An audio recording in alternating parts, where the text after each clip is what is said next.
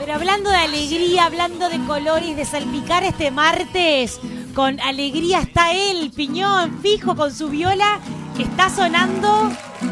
Buen día. Buen día, buen día Montevideo, buen día Uruguay. Yo quiero ser burguista, quiero ser artista, por un K en la Universal. Si quieres que te nombren en algún candombe, ven al Uruguay. Y me vine nomás al Uruguay. Ah, están grabando las chicas. Bienvenido. Muchas gracias, feliz de estar acá con la onda de estas niñas. Me dijeron tenés que ir a animar una mañana infantil con dos niñas que se portan muy bien. Y aquí estamos.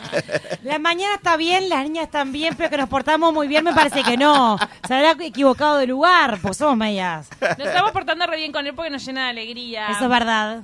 Piñón Fijo, bienvenido a Montevideo. Estuvo dando vueltas por el país porque entró por tierra a Uruguay, país que va a empezar a recorrer. El 13 de noviembre se presenta en el Teatro Movie, 18-30 horas para todas las familias de acá de esta ciudad, pero después empezás a girar por Uruguay. Sí, ahora este fin de semana, no sé si el orden alterará el producto, pero Ah. creo saber de que vamos a estar en Rosario Ay, el qué belleza, viernes. en el- Colonia. claro, el sábado vamos a estar en, bueno, no voy a decir los días, pero Paysandú, Salto, Tacuarembó, Durazno, así que bueno. Voy a aprender mucha más murga y mucho más candombe de lo que de lo poco que aprendí.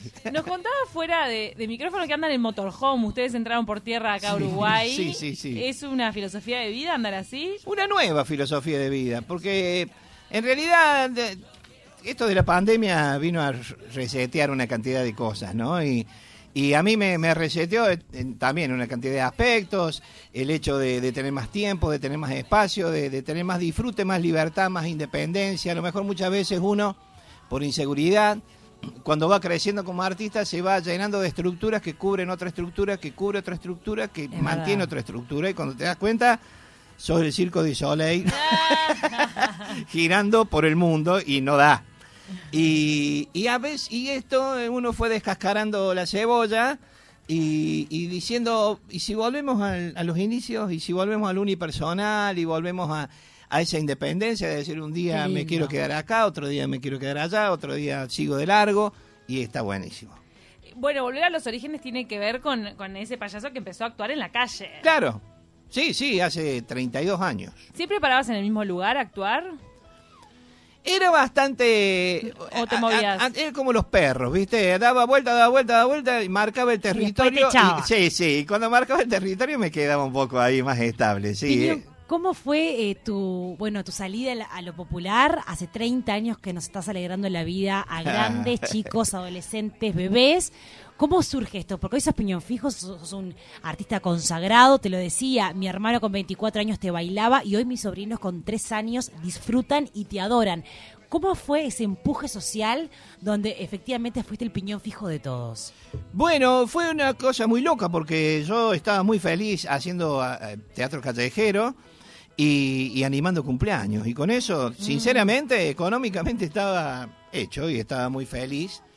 Y un día encontré, conocí a un productor de la tele de Córdoba y me invitó a participar de un programa, Lagarto Show, eh, un programa para grandes. Y que entrara hiciera una pastillita de cinco minutos. Y ahí empezó a suceder algo entre la gente y entre mi personaje. Y, y prendió y, e hicimos el primer disco y, e hicimos el primer teatro, que para mí fue muy traumático. Cobrar la entrada a la gente que antes yo le pasaba la gorra, era para mí era una traición. Fue Es muy un cambio traumático. modalidad. Sí, sí, me peleé mucho con los productores porque querían cobrar la entrada más cara de lo que yo decía, no, no, no, no va a venir nadie. No. Claro. Va, imagínate. ¿Cuántos años eh, actuando en la calle? Y muchos, 10, 12 más o menos, sí. ¿10, 12 haciendo solo calle? Calle y cumpleaños. La calle era como el anzuelo Sí, para, para eh, al que ponía algo en la gorra, le ponía, le, le daba una calcomanía con el teléfono para contratación. Claro. divino. Pará, ¿y también girabas por el país o solamente te quedabas en Córdoba? Poquito giraba, poquito. Poquito. Algunos que me veían en Carlos Paz, viste, en el verano, me invitaba a ir a Santa Fe, pero todo Todo muy, dentro de Córdoba. Sí, pero todo muy artesanal, viste, a un jardín, a una escuela. Era más la aventura que, que el tema. Por ahí me convenía quedarme más quieto en Córdoba y, y hacer cumpleaños. Y después surgió eso del programa en Córdoba explotó ahí en mi ciudad, en mi provincia, y al, al año eh, llegó la, la onda al Canal 13 de Buenos Aires Wow. y ahí fue... La el gran capital. El acabo, sí. Un poco- ¿En algún momento te sentiste abrumado? Sí, sí, sí. En un tiempo, cuando desembarcamos, fueron fue una locura pasar para un artista callejero o para cualquier artista pasar de, de, Claro. de un cumpleaños o de pasar la gorra a hacer 57 Grand Rex, a hacer 20 Luna Park, ¿viste? Una cosa que puede sonar como grandilocuente de autobombo Pero que lo diga yo, 20 pero Luna Parks. sí, Es una locura. Es una locura. al año siguiente. Y empezaron a suceder cosas, empezó, todas las semanas había un rumor, un ataque, como una operación, ¿viste? Ay, ah, sí, pará. sí, Bueno, denso. Da para todo, Sí, sí, mirá. sí. Eh, No ¿Vos, puedo sabés, vos, sabés, contigo. vos sabés que yo pensé, dije, che, si soy un simple payaso y existe esta, esta opera, este tipo, este calibre de, de maldad, imagínate siendo político, imagínate lo que debe ser. Y ahí dije, ahí hice, un- un- me miré al espejo y dije, che, a, a cualquier precio, no, viste, mis hijos, este, eh, estaba muy expuesto, yo estaba muy ausente en ese tiempo. Entonces, eh, dije, no, no me bajo de mi oficio, pero sí de Buenos Aires.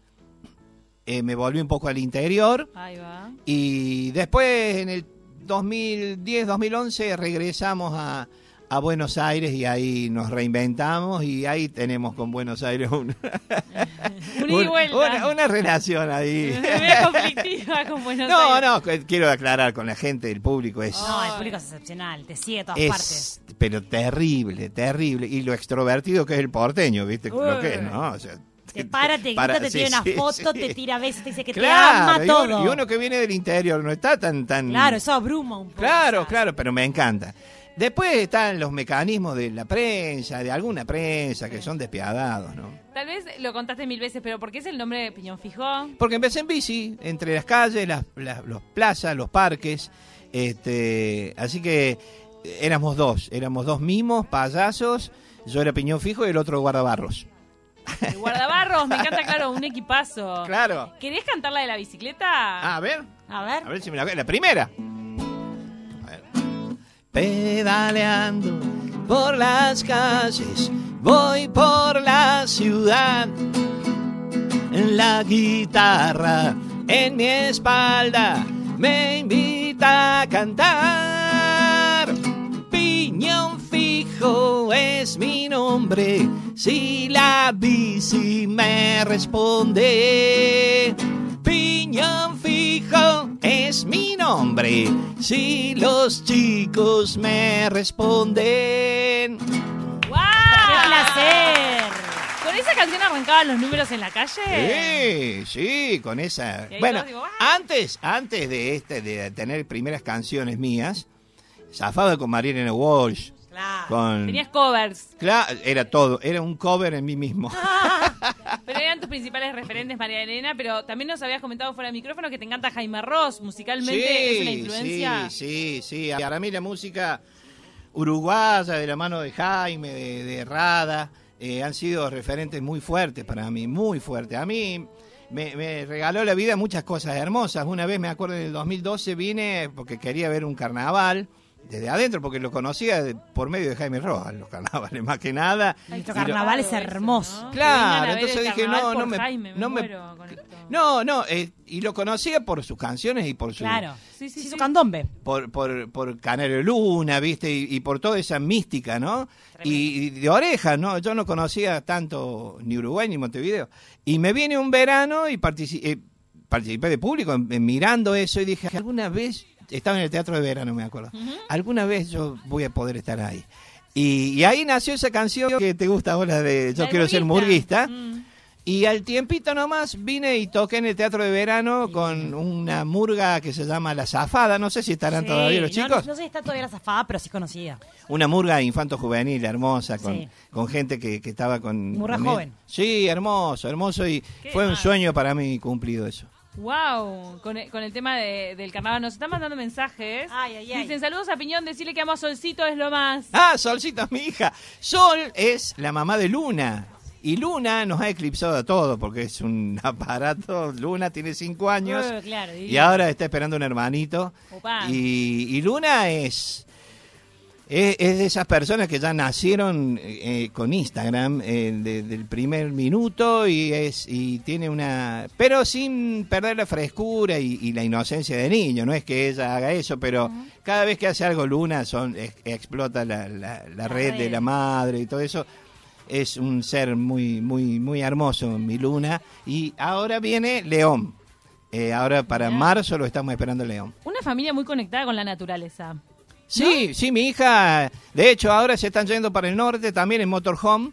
Ah. Este, Luna, Germán, Sol y La Panza. Este, Ay, y así que andan, sí, sí, muy, muy conectados. Eso he tratado de, de inculcarle a, a mis hijos el tema de- del amor y el respeto y la convivencia con la naturaleza. Sí, mucho. Te, te reconecta con, con vos, con, con lo más simple, con lo más importante, la naturaleza, en vez de estar tan en contacto con la ciudad, con... Y sí, uno al ser del interior, el cable a tierra de uno es el monte de Córdoba, son los La zorritos, sierra. son los teros, son las iguanas, son este, son todos los bichos y toda la, la flora que uno ha convivido. eh, que muchas veces uno sabe de perfumes y no sabe de nombres, pero uno siente el- eh, algo, un olor a berro, por ejemplo, que es un chuchito que crece al, al lado del agua. se se come. come, se hace ensalada con el berro, este, y, y te traslada a la infancia. Dicen que Córdoba tiene todo un... eh, ¿Cómo se llama? Una fuerza energética, todos los cerros ahí. Me dijeron, yo nunca visité. Bueno, Es hermoso Córdoba. En general la montaña tiene mucha Más mística, ¿no? capaz, ¿no? Sí, toda la zona, bueno, más allá del mito de, de- de- del Uritorco y toda la cuestión de- que tiene que ver con, con los ovnis y todo eso, que, que hay toda una unas creencias bastante este, enraizadas con ese tema, pero en realidad la montaña, hace poco estuvimos en la Patagonia también y, y todo el tema de la montaña tiene un- un- una mística decía Atahualpa Yupanqui decía en algún momento que, que el hombre de la montaña hablaba despacito porque Ay. porque le temía el eco que, que creía que lo que le respondía era- eran los espíritus entonces el hombre de la montaña por eso es como que habla más Chiquitito. tranquilito más chiquito y el de la llanura como ve el horizonte no le teme nada y a- anda a los gritos Claro. Mirá qué bueno lo que decís. Y entre tus referentes eh, argentinos de tu tierra, ¿quiénes son musicalmente los que te influyeron? Y muchos de los compañeros con los cuales en esta pandemia fueron la buena noticia, porque la pandemia, si bien trajo muchas malas noticias en lo colectivo, en, en algunas cosas en lo individual han sido hermosas, como reencontrarme con mi hermano del alma, Pedro Aznar, con, hicimos varias canciones juntos, varios videos. Con León Gieco hicimos canción juntos también, le hice una cancioncita en homenaje a él, con Manuel Wills, con Rubén Goldín. Mucha gente, bueno, Lito Vitale también hice algún tema con él, también le hice una canción a él. Eh, mucha gente que tiene, que está, digamos, en el ya este, desbordado rock nacional, porque el rock nacional ya Sí. se mezcló todo, folclore y, y una- la canción popular de la Argentina, igual que acá, es muy rica, Juan Carlos Baglietto, son, son todos referentes que cuando los nombro se, se vislumbra la, la generación de, de Piñón. No, me hiciste acordar con el cuento de que, de que venías a, a ver el carnaval uruguayo. Me hiciste acordar en, el, en la biografía del Indio Solari. Sí. Él cuenta que venía al Club Albatros acá a ver ensayos, verdad, ¿sabías? es verdad. Yo me quedé cara con ese cuento también. No, como que uno no... Influencia no- uruguaya, uno no lo magnifica estando adentro, No pero dimensiona. no dimensiona, pero hay muchos músicos argentinos Influenciados, que, sí. que- que toman como referencia algunas cosas de nuestra música. Sí. Y yo te diría mucho. Yo este, me acuerdo de la primera, el primer festival de la falda que se hizo en Córdoba. eh, estaba, había un grupo donde estaba Beto Satrán este, de, de bajista, un, un gran bajista que tocaba muy bien candombe. El grupo se llamaba Raíces.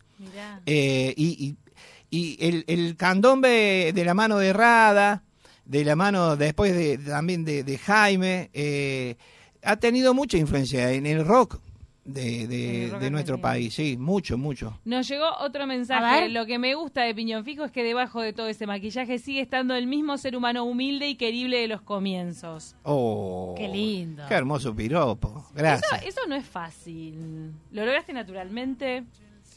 Recién hablaba en el ascensor con la, con la compañera acá de prensa. Con la me decía, Sibila. claro, porque entrábamos y, y venía una mamá y me, y me saludaba y me contaba su testimonio. Ay, Y, me decía, siempre hay un mito de que los humoristas este, tienen, no, no, digamos, el lado B de los humoristas no es tan simpático. Es Y yo le decía que contaba con una ventaja, que uno en general anda con la careta de piñón, pero en algún momento se la saca. Sí. Debe ser que, que siendo, y no generalizando por supuesto, pero muchos de los humoristas eh, quizás no se pueden sacar la cara. careta y, y- y te pasa la vida por encima y... No saben del personaje. claro, y te falta un familiar o tenés un problema cotidiano y viene alguien y te dice, contame un chiste. Y sí, ¿qué te van a contestar? Eh, A mí me pasa que, que yo hago mi simbiosis, yo me cambio, me predispongo, pongo lo mejor de mí y soy feliz haciendo esto.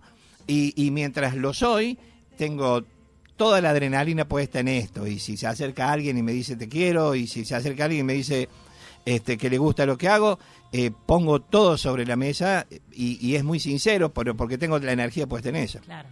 Wow. ¿Qué te pasa cuando ves generaciones enteras que te miran, que te siguen, que aprenden a hablar, a bailar contigo?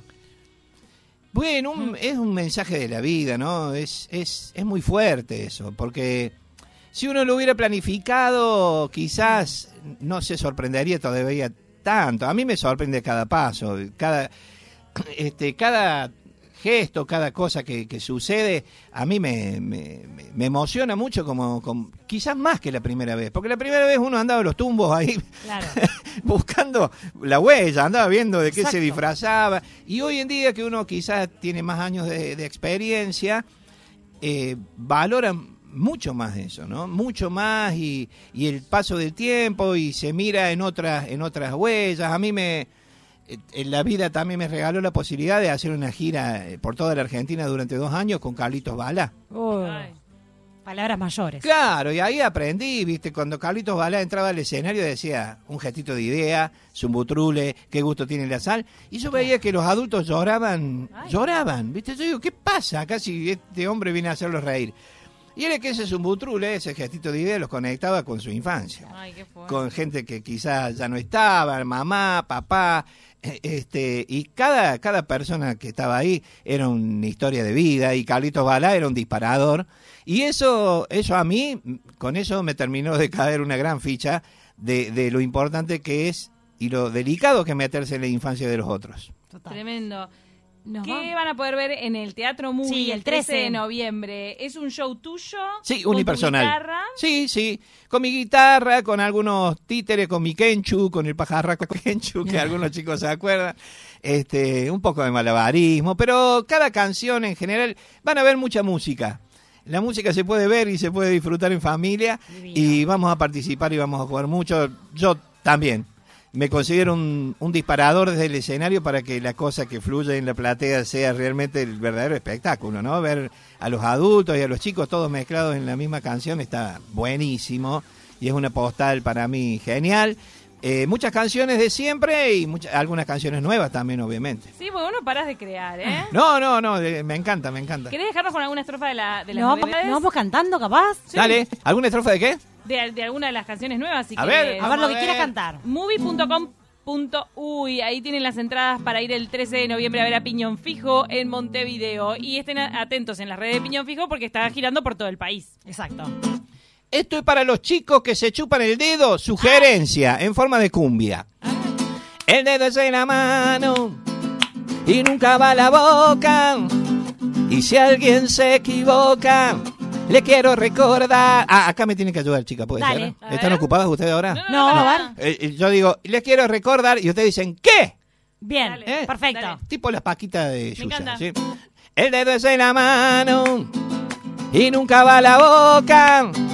Y si alguien se equivoca, le quiero recordar ¿Qué? que el dedo es en la mano y nunca va a la boca. Y si alguien se equivoca, yo le quiero recordar ¿Qué? esta canción se invoca para defender las bocas, la salud de nuestros dientes, la forma del paladar. Este tema se choca contra las ideas locas. ¿Quién puede pensar que un dedo se hizo para saborear? El dedo es de la mano y nunca va a la boca. Y si alguien se equivoca, yo le quiero recordar ¿Qué? que el dedo quedó una sola, el dedo de la mano y nunca va a la boca. Y si alguien se equivoca, yo le quiero recordar ¿Qué? que el dedo es de la mano. ¡Qué placer! ¡Qué buenísimo! Buenísima. La- lo que te deben agradecer los Qué padres. educación que tiene esta canción, además de todo. Está buenísima, Piñón buenísima. fijo por el país, aprovechenlo.